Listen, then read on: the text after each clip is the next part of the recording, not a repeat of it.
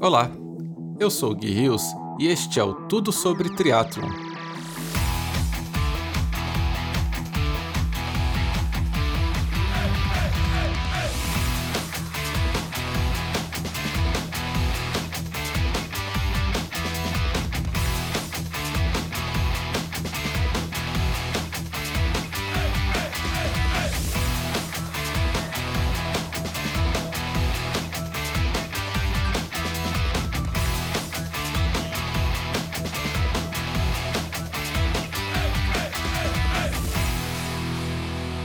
Pessoal, há meses eu estou montando esse podcast sobre o nosso esporte. A ideia era dividir ele em temporadas e cada temporada teria seus episódios todos publicados de uma vez. Isso ainda vai acontecer. A primeira será toda voltada aos atletas iniciantes, mas tivemos que mudar um pouquinho a programação para falarmos dos cuidados que nós atletas temos que ter diante da propagação do Covid-19. Para nos ajudar a organizar as informações e planejar as próximas semanas de treino, conto com a presença do Dr. Gerson Leite. Graduado em Educação Física pela Unesp, mestre e doutor em Performance Humana e pós-doutor em Fisiologia na Faculdade de Medicina da USP. O Dr. Gerson Leite é certificado em Fisiologia do Esporte com atuações em algumas seleções brasileiras, com medalhas em mundiais, Paralimpíadas e Olimpíadas. Ele cuida de mim e de vários outros triatletas muitos deles profissionais. Obrigado pelo seu tempo, doutor. Oh, obrigado eu aí pela, pelo convite, poder falar um pouquinho com você e com toda a turma. Doutor, recentemente um vídeo seu, falando aí um pouco dos cuidados que os atletas têm que ter com o Covid-19, viralizou no Instagram. Em meio a tantas informações, você foi direto ao ponto. Então eu começo com a dúvida que todo mundo deve ter agora. Com as provas sendo adiadas ou canceladas, temos que parar de treinar? Olha, é, é um ponto bem importante esse daqui, porque a gente deve continuar treinando, tá? Só que a gente tem que tomar um, um, certo cuidado com as cargas de treino que a gente vai realizar nesse período agora. Há muito tempo, quando eu falo muito tempo, na realidade há pouco tempo em termos científicos, né, mas em termos de vida nossa aqui, há mais de 30 anos se estuda imunidade de atletas tá? Uhum. Então, para nossa idade é muito tempo, mas para o tempo de ciência é pouco, né? É, e já se sabe, assim, é bem relatado a questão que treinos, né, cargas muito altas, eles levam à imunodepressão. Então, o atleta vai ficar com o seu o sistema imune um pouco é, depreciado, né? Eu, eu dei um exemplo lá no vídeo, que é um exemplo muito comum, mas acontece muito. Por exemplo, semana pré-prova. Quantas e quantos atletas nunca ficaram gripados na semana pré-prova? Uhum. Né? Ou na semana pós-prova. Quantos e quantos atletas nunca ficaram gripados na semana pós-prova? Tudo isso é decorrente é, dessa baixa do sistema imune desse atleta que está treinando muito para essa competição, ou mesmo da carga gigantesca que é uma prova, por exemplo, uma maratona, um Ironman, né? É, um Ironman, que são competições longas, prolongadas, intensas, demandam no nosso corpo é, muito esforço, muita energia, e isso degrada o nosso sistema imune e você fica mais suscetível a ficar gripado, por exemplo. Então é verdade que o triatleta tem imunidade baixa? Se isso é verdade, isso coloca a gente num grupo de risco, por acaso? Olha, é, alguns triatletas têm imunidade baixa. Quem são esses triatletas? Aqueles caras que só sabem treinar pesado, forte, com treinos longos, quase todo dia e nunca descansam. Então, se a gente for pensar, o grupo de triatletas, não, eles não têm baixa imunidade. O triatleta é uma pessoa que treina, é, que alterna cargas entre cargas pesadas e cargas leves. Ele se alimenta bem e esse cara tem uma imunidade melhorada comparado a pessoas sedentárias. Né? É, agora, aquele triatleta que ele acaba treinando pesado o tempo todo, sem conseguir, é, sem querer descansar, né? O cara que só quer martelar todo dia, esse é um cara que está muito mais suscetível aí a ficar doente mais facilmente, né? E é um cara que muitas vezes ele não consegue colocar na competição é, todo o potencial que ele treina, porque ele chega na competição também cansado, né, desgastado. Porém, né, é, o, o, o triatleta no, no, geral ele não é um grupo de risco, que isso fique bem claro, tá?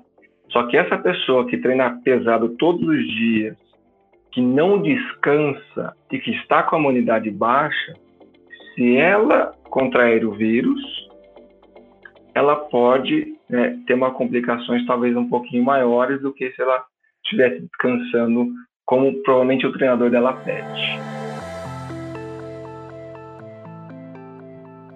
Então eu posso entender que os nossos treinos podem influenciar a nossa imunidade nas próximas semanas. Com certeza. É, a ideia é que eu fiz até um outro, um segundo post sugerindo que as pessoas continuem treinando, que elas não deixem de treinar, obviamente com todos os cuidados é, que está sendo muito divulgado, né? Procurar lugares abertos, não ir para as academias, não treinar em grupo, né? E um ponto chave aqui é treine, mas treine com carga moderada. Exercícios tão é, leves a moderados e, e também evitar treinos muito longos, os treinos longos, menos, mesmo ele sendo leve, ele pode diminuir a imunidade, né? Especialmente se a pessoa vai se alimentar mal durante o treino, vai se hidratar mal durante o treino, vai se alimentar mal no pós-treino. Então, se a gente pensar em imunidade, é, a alimentação tem um ponto-chave dentro do treino e no pós-treino. Então, a gente precisa continuar treinando, nessas próximas semanas ou até próximos meses, não sabe como vai ficar tudo isso, né? A gente está no começo ainda da, da, da, pandemia aqui no Brasil. E, obviamente, treinos leves a moderados, com boa alimentação e bom descanso entre, as, é, entre os treinos um pouquinho mais pesados e bom sono. Tá? Existe alguma fórmula mágica para aumentar a imunidade? Ou a gente deve contar com essa mistura de alimentação, descanso e sono? É, a gente sempre procura uma fórmula mágica, né? Tem pessoas aí falando na internet de alimentos mágicos que vão fazer isso, aquilo, tal, tal, tal. É, mas se a gente fosse falar em fórmula mágica, obviamente entre aspas, é, se manter treinando, se alimentando muito bem, ou seja, frutas, verduras, legumes, carboidrato, né, em quantidade adequada, proteínas em quantidade adequada, que são eles que vão ajudar a reforçar nosso sistema imune, associado ao descanso entre os treinos e um bom sono no período da noite, né? Gente precisa de um, um sono profundo por bastante horas, então as pessoas já que estão ficando em casa podem dormir mais cedo e devem dormir mais cedo, né? para ajudar o seu sistema imune a ficar mais forte. Isso não vai fazer que você não pegue o coronavírus. Tá? No momento que a pessoa com imunidade forte, imunidade alta, ela vai, vai pegar o vírus se ela entrar em contato com uma pessoa, né, ou com algum local que esteja infectado. Agora, é bem possível, né, é bem esperado, ou seja, isso não foi testado cientificamente, mas a gente espera que essa pessoa que esteja com uma imunidade mais forte, seu sistema imune mais forte, ela tenha sintomas mais a menos da doença. Em alguns momentos você falou sobre intensidade, você falou sobre esforço. Mas como que a gente identifica isso? O que, que é intenso demais para mim? O que, que é um esforço grande para mim? Existe alguma maneira de identificar isso, de tirar isso um pouco do subjetivo? Você está com uma vantagem agora em relação a quem está ouvindo a gente, porque nós fizemos o seu teste, né? Tanto para ciclismo quanto para corrida, e você tem um treinador que segue zona de treinamento. A gente conseguiu entender o consumo de oxigênio durante o ciclismo, o seu consumo de oxigênio na corrida, e determinar sua zona de treino por consumo de oxigênio, por pace, por potência, por frequência cardíaca. Se a gente for pensar numa forma simplista, simplificando todo um processo que é bem complexo, quando você se sentir confortável, né? Às vezes o treinador fala assim, ah, hoje o treino é uma rodagem confortável. essa é uma intensidade boa para você melhorar a sua imunidade, por exemplo. Ou seja, a gente deve fazer esses treinos mais confortáveis e não entrar naquele treino, né, com que você fica com gosto de sangue na boca, né? Que, que o pessoal adora fazer, né? Acha que só ah, eu treinei se tá doendo, eu treinei se eu tô com gosto de sangue na boca, né? Esse treino não é bom para sua imunidade. Esse treino vai é, fragilizar a sua imunidade. Agora, aqueles treinos mais confortáveis, que se você tivesse treinando com alguém, você estaria quase conversando, batendo papo, esses são treinos melhores é, para a sua imunidade. Se a gente for pensar em zonas de treino, nas cinco zonas de treinos clássicas aí, a gente pensaria em zonas 1, 2 e 3 no máximo, tá? Zona 4 e 5 deixa para pós-pandemia. Doutor, eu vejo muita gente fazendo testes sozinhos também. Aqueles testes de 12 minutos, sabe? Eles são eficazes? Olha, o teste de 12 minutos, conhecido como teste Cooper, né? Ele é um teste de 1969 foi publicado em 1969. Ele é um teste é, cientificamente falando muito bom, tá? Porém, um teste que foi feito com militares. Então, o artigo que foi publicado em 1969 foi testado com militares. Se você é militar e tem um condicionamento físico parecido com os atletas que participaram daquele estudo, é, ele ainda vale para você, né? Porém, ou seja, 69 para 2020, a gente tem muito mais coisas recentes, né? E isso não quer dizer que os testes de campo, os testes de 12 minutos são testes de campo, que eles sejam ruins. Os testes de campo são bons, podem ajudar a gente também a monitorar a nossa zona de treino, a organizar nossa zona de treino. Porém, quando você quer detalhes né, dessa, desse indivíduo, você quer detalhes fisiológicos, o teste em laboratório ele acaba te dando mais informações. Então, se eu quero saber um consumo de oxigênio, se eu quero saber uma ventilação, uma relação disso com cadência, com potência, com pace, eu vou ter que fazer isso numa esteira, por exemplo, numa bicicleta, é, no rolo, por exemplo. Agora, é, isso não quer dizer que os testes de campo não sejam bons. Os testes de campo comprovados cientificamente a sua eficácia, eles devem ser realizados. Então, tem alguns testes que o pessoal usa aí que não tem comprovação científica nenhuma, precisa tomar cuidado com isso também, né? Mas os que têm comprovação científica a gente pode usar, deve usar. Eu já usei muito isso durante quando o tempo que eu era treinador e não tinha um laboratório para fazer com os meus atletas, eu usava teste de campo e a gente conseguia organizar zonas de treino tranquilamente. Então, quando bem direcionado, dá para fazer sim. Voltando um pouco à rotina dos atletas aí nas próximas semanas, você tem acompanhado os atletas profissionais em quarentena, fazendo treinos indoor na Europa, nos Estados Unidos, alguns deles até fazendo publicações engraçadas, né, trazendo um pouco de humor nessa situação tão delicada. Olha, eu tenho visto no Instagram alguns atletas é, mostrando seus treinos, atletas nadando na banheira de casa, né? É um momento que a gente tem que realmente treinar em casa se esse atleta passou por um local ou teve contato com pessoas que, que estão contaminadas, ele tem que ficar em quarentena. E esse atleta que está em quarentena, ele deve realmente tomar cuidado com a carga de treino que está realizando, porque se ele continuar treinando pesado e ele desenvolver os sintomas, e ele baixar a imunidade, aí o negócio pode ficar grave, né? Muito grave. Então, é, os atletas que estão em quarentena têm que tomar realmente cuidado com essa com, com, com essa carga de treino. É possível que eles destreinem um pouco, tá?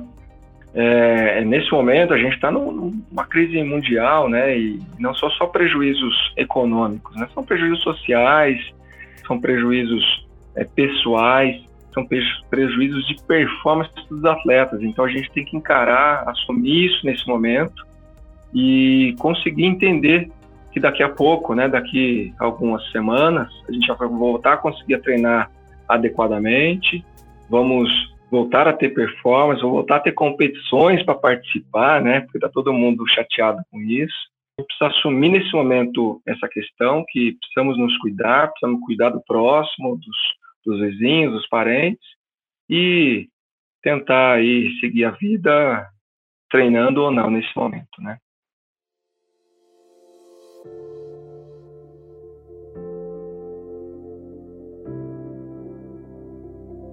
Doutor, e para terminar, para aqueles que estão ansiosos com o adiamento das provas, que conselho que você tem para eles?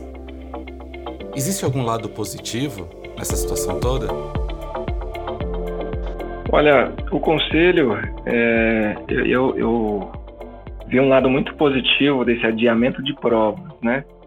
Primeiro que tem muito atleta que compete demais, né? Eu não gosto quando o atleta compete muito, porque ele treina pouco e descansa pouco. Então agora a gente vai ter um período grande só de treinamento. E com certeza, é, vários atletas que teriam competições próximas e não, vão, e não vão participar dessas competições porque elas foram canceladas, eles terão é, provavelmente as melhores performances da vida quando retornarem às provas. Porque eles vão treinar por bastante tempo como, como nunca treinaram, né? Vai ficar aí 40 dias treinando sem parar, sem competir, descansando, dormindo bem, se alimentando adequadamente. Na hora que ele for competir, ele vai estar muito melhor do que ele estava antes.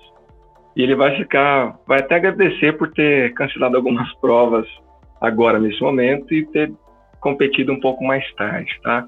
Então vamos olhar para o lado positivo, que é teremos mais treinos, teremos mais descanso, né? E teremos mais condição de preparar esses atletas para as provas do segundo semestre, que é o nosso alvo agora, né? Tudo se organizando, tudo se normalizando, no segundo semestre voltando a ter competições. Boa, doutor. Tomara que sim. Muito, muito obrigado pelos seus esclarecimentos. E passa aí o serviço de onde podemos te encontrar nas redes sociais e também como que os atletas podem fazer para contar com a sua experiência nessa trajetória de treinos. Sim, sim. É, hoje estou no Instagram como doutor.gersonleite, né, dr.gersonleite. Publico quase todos os dias lá algumas coisas sobre treino, sobre as avaliações.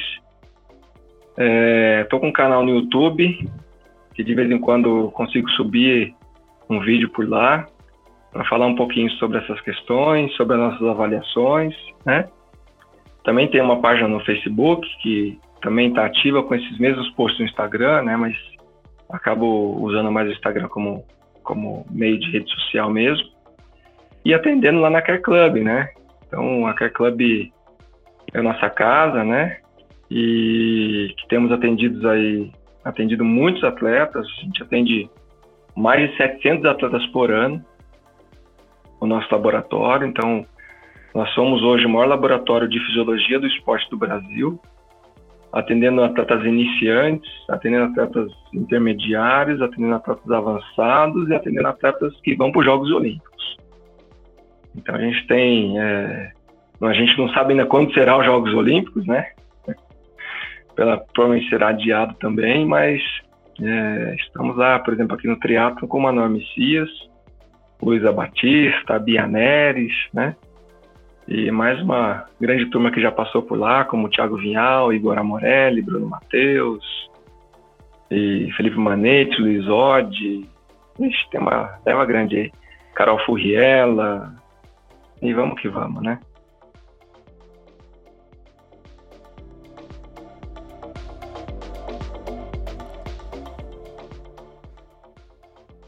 Boas as dicas, não?